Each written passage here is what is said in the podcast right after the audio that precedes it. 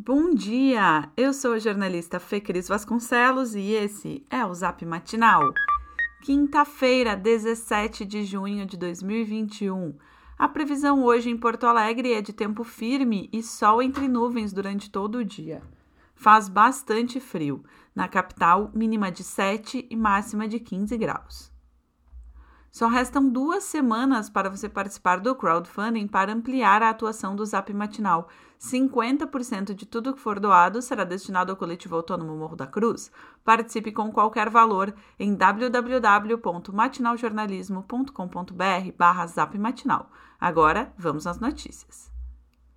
A quarta-feira foi daquelas datas marcantes para a pandemia no Rio Grande do Sul foi quando o estado ultrapassou os 30 mil óbitos relacionados à Covid-19, isso em 15 meses desde a primeira infecção. O Rio Grande do Sul tornou-se a quarta unidade federativa do Brasil a passar desta marca, depois de São Paulo, Rio de Janeiro e Minas Gerais. Com os contágios não controlados e com a redução das medidas de distanciamento, os gaúchos vivem hoje à espreita de um possível novo pico de casos e com 14 das 21 regiões em alerta por conta do cenário. E o fato de ser o estado que mais tenha vacinado faz com que haja um rejuvenescimento nas vítimas. Em maio, como aponta a GZH, o maior número de óbitos ocorreu na faixa etária entre 50 e 69 anos. Antes, a Covid fazia mais vítimas entre idosos com mais idade, que já tiveram oportunidade de se imunizar contra o coronavírus. Diante deste fato, somado à proximidade do inverno, cautela e precaução não são demais. E falando nisso, a oportunidade de se imunizar chegou em Porto Alegre para pessoas com 51 anos. Nesta quinta, a aplicação das doses ocorrerá em 12 unidades de saúde, farmácias e no drive-thru da PUC-RS. Veja mais informações no link no nosso boletim de texto.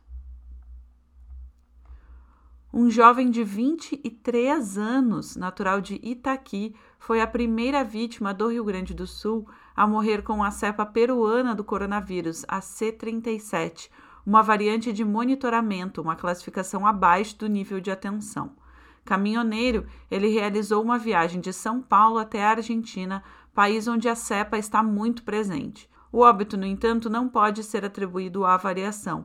O motorista estava hospitalizado no clínicas em Porto Alegre, mas não resistiu à influência da Covid-19. Conforme o Centro Estadual de Vigilância em Saúde, ainda não há evidência de maior transmissibilidade da C37 ou que ela provoque o quadro clínico grave da doença.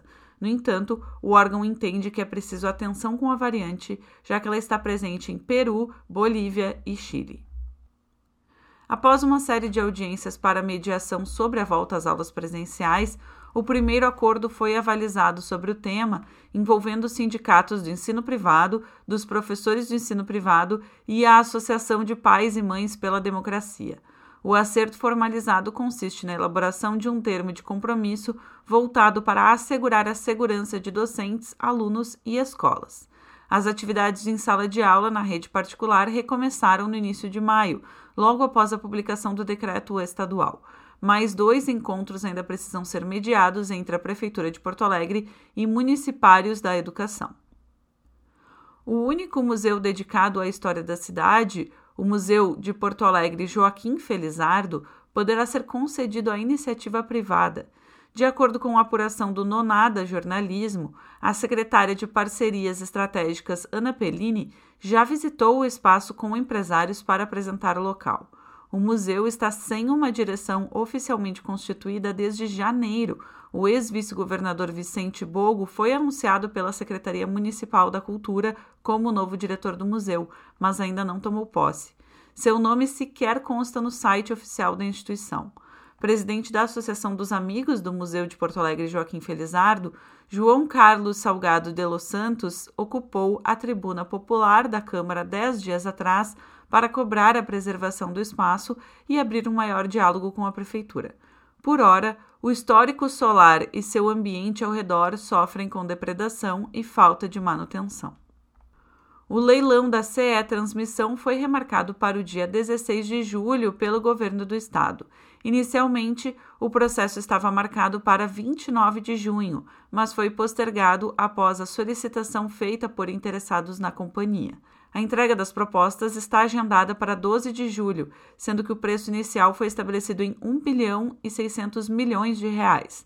A mudança de data, segundo o secretário do Meio Ambiente e Infraestrutura Luiz Henrique Viana, dará mais tempo de análise para investidores e aumenta as possibilidades de êxito na privatização. Vendida no final de março, a parte de distribuição da CE enfrenta problemas com atrasos na prestação de serviços. Servidores da empresa estão em greve e, dessa forma, há demora no atendimento de pedidos para ligar a energia em imóveis. Esse foi o Zap Matinal, feito com base em conteúdos dos sites G1RS, GZH, Sul 21, Jornal Correio do Povo, Jornal NH e Jornal do Comércio. Nós trazemos notícias gratuitas todos os dias no seu celular. Se você conhece alguém que também vai gostar de receber os nossos boletins, encaminhe a nossa mensagem para essa pessoa. O link para inscrição está no nosso boletim de texto.